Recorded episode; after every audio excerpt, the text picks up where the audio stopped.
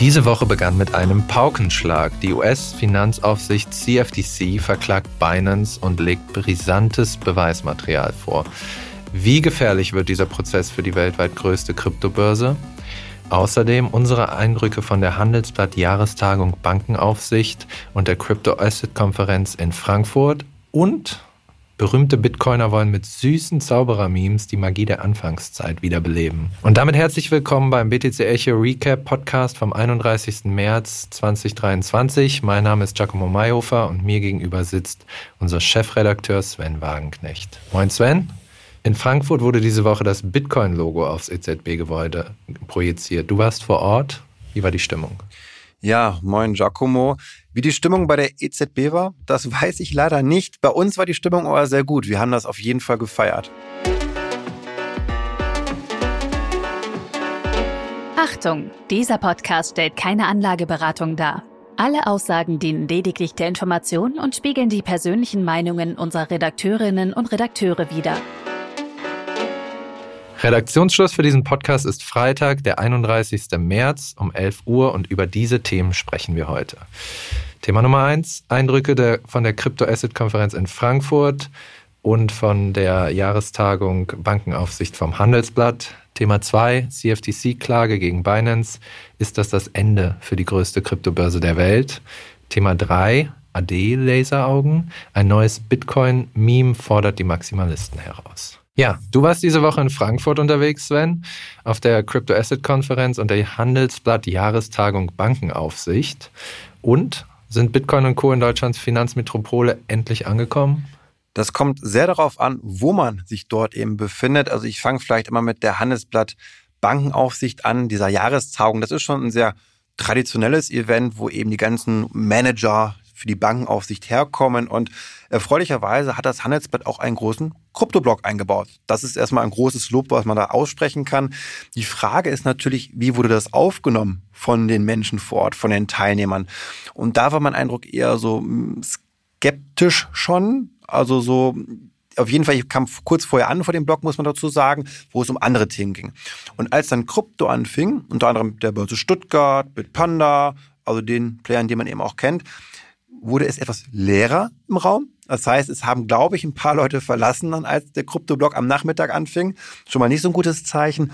Und was man so ein bisschen raushören konnte, auch von der Moderation, dass der Begriff Kryptowährung sowie auch die Bezeichnung Anlageklasse für Kryptowährungen, die natürlich bei den Präsentationen oft in, Mord, äh, in den Mund genommen worden sind, dass man die doch ein bisschen kritisch gesehen hat. Also, dass man das ja so nicht sagen könnte.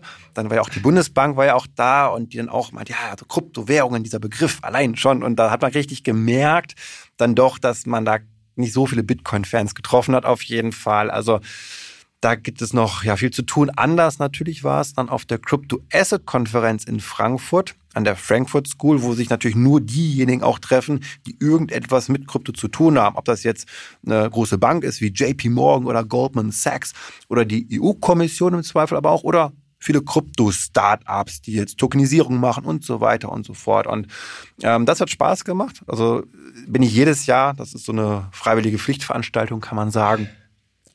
Und also, was kann man feststellen? es sind mehr große Player dabei. Das ist schon mal eine wichtige Erkenntnis. Eben, ich habe gerade gesagt, JP Morgan so als Beispiel mal genannt. Ähm, weitere Erkenntnis ist, es wird mehr auf Public Chains gesetzt, auch von den Großen. Also da war ja immer die Frage noch vor drei Jahren, wird eine große Bank eine öffentliche Blockchain nutzen, um zum Beispiel ein Wertpapier hinauszugeben.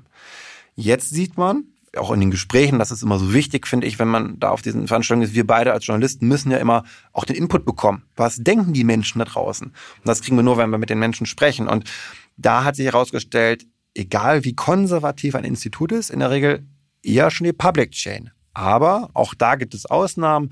Die DK war ja da, das Wertpapierinstitut der Sparkassen, und die haben ihre Lösung Sviat vorgestellt.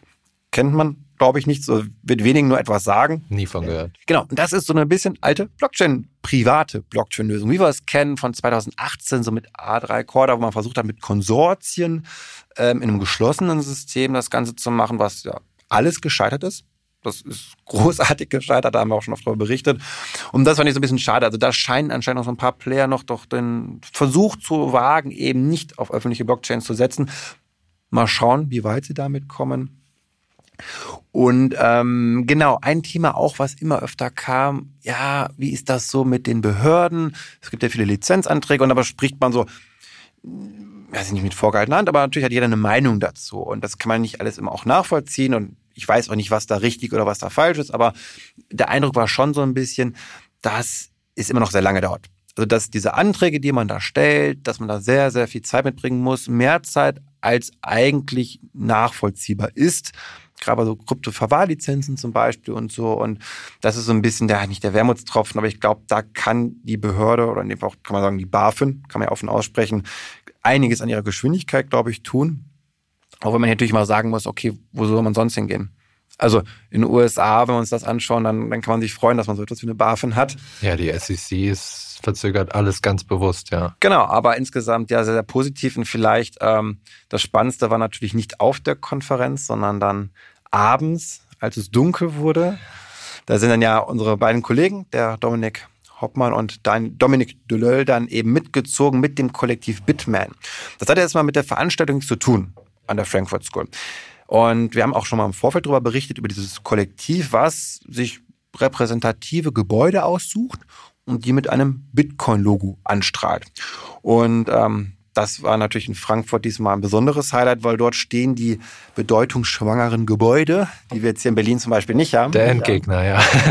aus dem Bitcoin-Space würden viele sagen, auch der Endgegner, wie so eine europäische Zentralbank, aber nicht nur. Also auch andere Großbanken wurden angeleuchtet. Ähm, Ach, das wusste ich gar nicht. Ich dachte nur die jetzt. Nee, nee, mehr. Der Euro-Tower, äh, man war bei der Deutschen Bank mal vorbei, also auch von der Sparkasse, DK-Logo. Also man hat da einige schöne Fotos auch äh, schießen können. Ähm, wir haben auch direkt dazu einen Artikel veröffentlicht. Das war eine so schöne Live-Berichterstattung von vor Ort. Also Daniel hat auch das Mikrofon direkt genommen, auch dazu live gesprochen. Das war hat sehr Spaß gemacht. Ich war nur, ich war zwar nicht mit da direkt, ich war auf einer anderen Veranstaltung gewesen, parallel dazu eben, äh, mit den ganzen Teilnehmern von der Crypto Asset Konferenz und habe das dann trotzdem immer live verfolgt, so ein bisschen. Dann waren im Austausch dann auch. Und das Schöne war einfach, wie wir es alle gefeiert haben. Also egal, ob derjenige von einer Großbank kam oder von einer Institution oder eben von einem Startup alle wussten ja, was gerade so abgeht, so ein bisschen. Und man hat darüber gesprochen, oh, jetzt sind sie gerade da und gleich in fünf Minuten werden sie bei der Europäischen Zentralbank sein. Hoffentlich schaffen sie das, bevor die Polizei kommt und den Projektor vielleicht äh, mitnimmt. Es ist gar nicht dazu gekommen. Lustigerweise, also die Behörden haben sich nicht dran stören lassen, dass man diesen riesen, also mit dem Projektor riesengroße Bitcoin-Logos zig Meter Durchmesser an diese, ja, im Europäische Zentralbank unter anderem geworfen hat. Also hat man passieren lassen. Vielleicht auch irgendwelche Bitcoin-Fans bei der Polizei. Das habe ich auch direkt gedacht. ich weiß es nicht, weil es war jetzt nicht so super geheim, war es nicht. Also man hätte es auch ohne Geheimdienst rauskriegen können, so ein bisschen. Aber naja, auf jeden Fall, das war eine super Stimmung. Das haben wir auch alle sehr gefeiert, weil diese Mischung macht halt Spaß zwischen seriösem Business, sage ich jetzt mal, wo es um Lizenzen geht und dann aber auch das Rebellische eben. Und das ist ja nun mal auch Teil, das ist Teil der DNA des Kryptosektors, das dürfen wir nicht vergessen, das Herausfordern bestehender Institutionen. Und diese Mischung war sehr, ja, erleuchtend. Ja, wenn, wenn ich dir so zuhöre, denke ich auch, wir brauchen echt mehr solcher Aktionen, einfach die Symbolwirkung und vor allem die Begeisterung. Einfach, dass man wieder mal weiß, wofür macht man das hier eigentlich? Und wer ist eigentlich, ganz platt gesagt, gegen wen geht es hier auch so ein bisschen, ne? Und was wollen wir? Und es klingt so banal, das Bitcoin-Logo auf die LZB-Strahlen, aber es ist komplett durch die Decke gegangen, auch auf Twitter. Und man sieht so, ja, da können sich alle sozusagen versammeln und sagen, hey, das ist, wofür wir stehen und schaut uns an. Mir geht es dabei gar nicht immer so das Gegen. Ich habe gar nichts gegen die Notbanken. Mir geht es darum, ein faires Miteinander, nämlich, dass man einfach Wettbewerb zulässt, dass man mhm. sagt, äh, und das passiert ja eben nicht. Genau, das ist ja eben von der EZB und Bundesbank auch so dieses Bitcoin ist Quatsch, alles Scam und Fake, es ist ein Schneeballsystem und nur wir haben recht.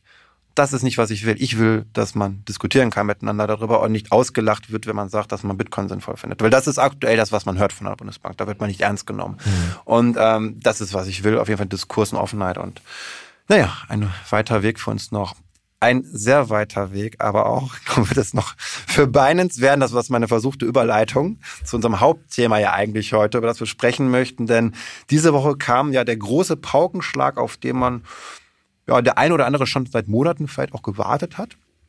Die US-Behörden ziehen nämlich ja wieder vor Gericht gegen Binance. Es ist die zweite Klage gegen die größte Kryptobörse der Welt, nämlich die SEC, also die US-Wertpapieraufsicht. Die hat auch schon letztes Jahr wegen illegaler ja, Wertpapieremission geklagt und jetzt geht's so richtig rund. Äh, da stehen andere Sachen auf der Agenda und du, Giacomo, wirst uns jetzt aufklären, was da Sache ist. Genau, ich habe mich schon ein bisschen durch die 78-seitige Klageschrift gewühlt und ich habe auf jeden Fall seit Monaten darauf gewartet, dass das passiert. Es gab ja diesen Fall mit Blitzlato mal, wo alle gesagt haben, was machen die Behörden da? Alle lachen. Und da gab es damals einen Tweet von einer Anwältin, die gesagt hat, Leute, das ist der Anfang und ihr wisst schon, von wem wir reden, gegen die wird es jetzt auch bald gehen. Und zack, paar Wochen später geht's los. Ähm, die CFTC, die US-Finanzaufsicht, hat Binance verklagt. Es ist eine Zivilklage. Was das bedeutet, sage ich gleich nochmal. Ähm, die Klageschrift ist wirklich eine Litanei an Vorwürfen. Also äh, Binance hat US-Gesetze ganz bewusst missachtet, hat Terroristen wissenschaftlich, äh, wissenschaftlich sage ich schon, wissentlich unterstützt. Ähm, beispielsweise die Hamas, hat aber auch ganz bewusst von Aktivitäten von Russen auf der Plattform gewusst und weggeschaut. Binance dementiert natürlich alles, ähm, doch es liegen halt interne Chatverläufe vor. Ähm, sehr brisant zwischen dem CEO, dem ehemaligen Compliance Officer, Mitarbeitern und die sprechen wirklich eine ganz andere Sprache. Wenn man sich das durchliest, denkt man so, okay, die haben die wirklich an den Eiern. Also, wenn das stimmt. Ich nehme mir jetzt mal ein paar Auszüge. Ähm, es gibt da eine Situation, da wird der frühere Compliance Officer informiert, dass 5 Millionen US-Dollar an Transaktionen aus fragwürdigen Quellen kommen. Und seine Antwort ist, ähm, ich kann ihn darauf hinweisen, die Person, die diese Transaktion gemacht hat, dass er mit seinem Geldfluss vorsichtig sein soll. Vor allem aus dem Darknet Hydra, das das russische Darknet, ne, was, glaube ich, mittlerweile auch geschlossen wurde. Er kann mit einem neuen Konto zurückkommen aber das Aktuelle muss verschwinden, es ist verdorben. So, dann gibt es noch irgendwie Chats, wo äh, die über die Hamas reden und äh, klar ist, dass die Hamas die Börse benutzt, ist eine Terrororganisation, offiziell eingestuft weltweit. Ähm, nichts, die machen nichts, die machen Witze. Ähm, dann gibt es eine, äh, einen Chat, wo es um Russen geht, die die äh, Börse benutzen und da heißt es dann, komm schon, sie sind wegen Verbrechen hier. Also politisch korrekt.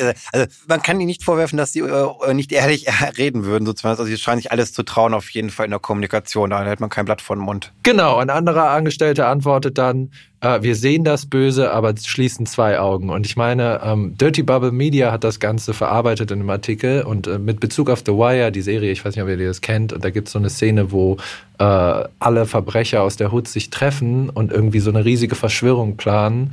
Ähm, und Stringer Bell, einer der, äh, der Bosse, äh, dann am Ende zu so einem Typen läuft, der Notizen sich macht über das, was hier beschlossen wurde, damit die auch sich dran erinnern. Und dann gibt es diesen Witz, dass er sagt, ist auch zum Meme geworden. Machst du wirklich Notizen von einer kriminellen Verschwörung, du Vollidiot?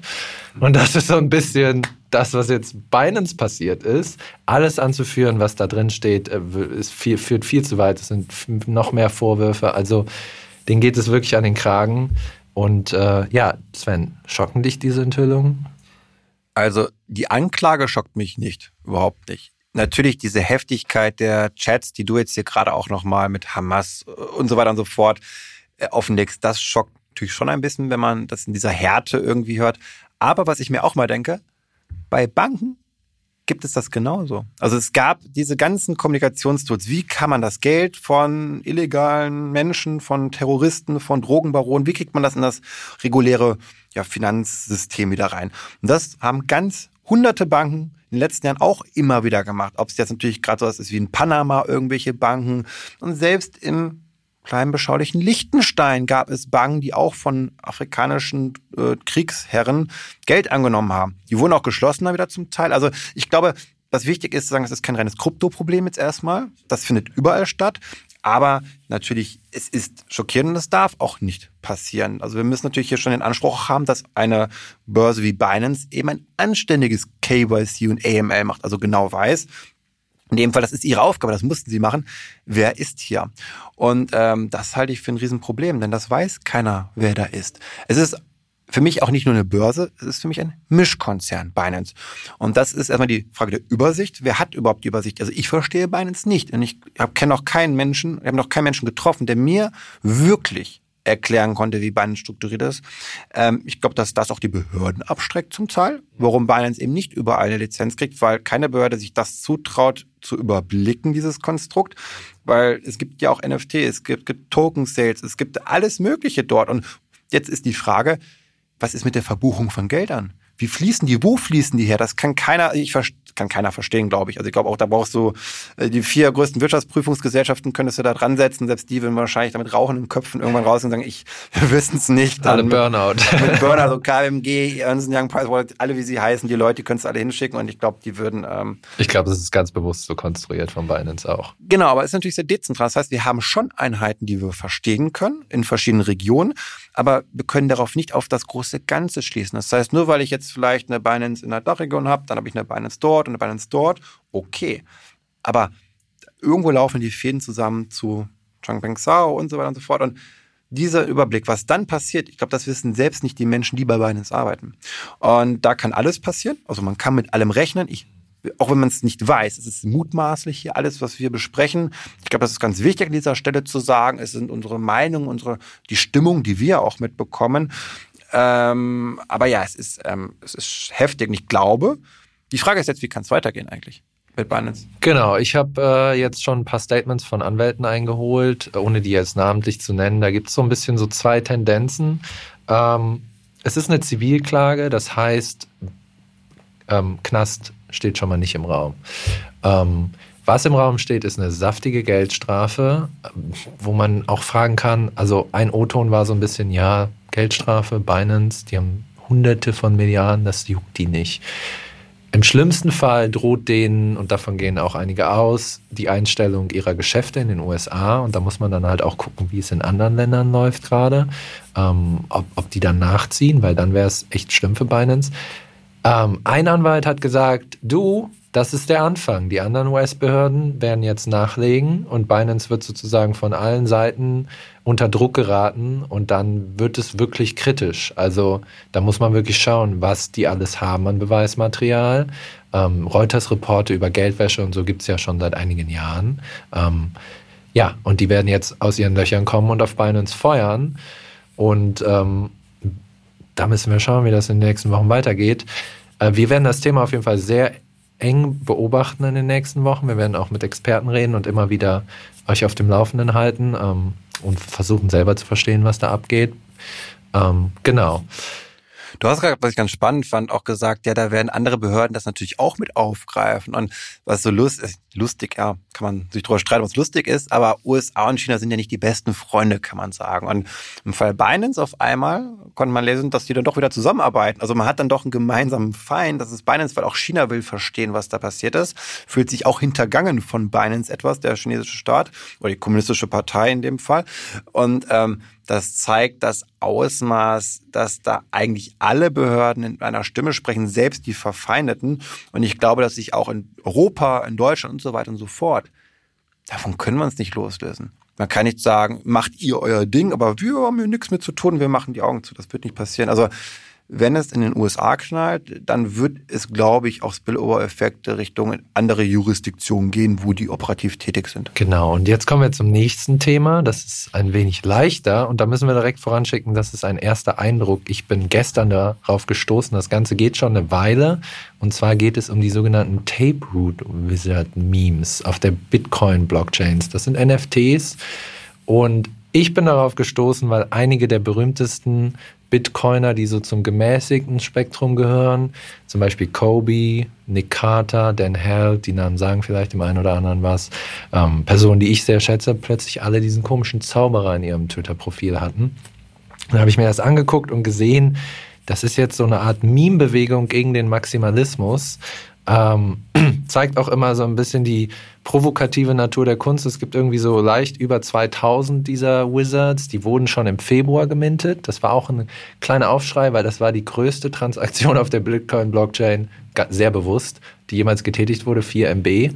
Ähm, und der Slogan ist so ein bisschen Make Bitcoin Magical Again. Ähm, wenn man dann sich so durch diese Twitter-Threads wühlt, sieht man auch sehr direkte Schüsse gegen die Maximalisten. Also alle, die ich gerade aufgezählt habe, sind auch immer wieder mal mit Maximalisten in Konflikt gekommen und ähm, ja, sind offensichtlich genervt von deren Radikalität, äh, was das Ganze angeht. Ähm, was die wollen, ist eigentlich so ein bisschen zurück zu den Anfangstagen von Bitcoin, als alles noch ein bisschen leichter war, alles noch ein bisschen experimentierfreudiger, die Community noch ein bisschen offener war. Das sagen die auch sehr bewusst. Diese Zauberer selber, das geht, finde ich eigentlich eine ganz schöne Geschichte, das geht zurück aufs Jahr 2013. Da hat, ich habe den Namen vergessen, jemand den ersten Taproot Wizard im Bitcoin Reddit Forum gepostet mit einer ganz einfachen Message. Magic Internet Money, join us. Mehr nicht. Dieser ganze Ballast, den wir heute haben, die Diskussion, die gab es damals einfach noch nicht. Und das Reddit-Forum ist förmlich explodiert danach. Also es kamen immer mehr Leute, waren fasziniert und es gibt verschiedene Statements. Diese Ordinals, diese NFTs auf der Bitcoin-Blockchain sind ja auch sehr umstritten. Maximalisten sagen immer, ihr verschmutzt sozusagen den wenigen Platz, den wir haben. Und die sagen, ja, Bitcoin ist ein offenes Protokoll. Wir machen damit, was es uns erlaubt. Nicht alles davon wird gut sein, nicht alles davon ist brillant, aber wir wollen halt wieder Leidenschaft und Experimentierfreude zurückbringen. Die fehlt gerade, die wollen wir wecken. Wir wollen Dinge ausprobieren und wir wollen auch Fehler machen, denn nur aus Fehlern lernt man. Und das steht so ein bisschen auch, also es ist auch schon so eine politische Komponente, so die provokative Natur von Kunst gegen diese Grundfesten der Maximalisten, wo man ja manchmal das Gefühl hat, die haben sich wie in Fort Knox in ihren Glaubenssätzen da eingebunkert und ziehen mit den Gewehren aus den Schießscharten auf alles, was in die Nähe kommt. Tor ist äh, nach oben und nur wer die zehn Gebote sagt, darf auch rein. Und das ist jetzt sozusagen es reicht jetzt.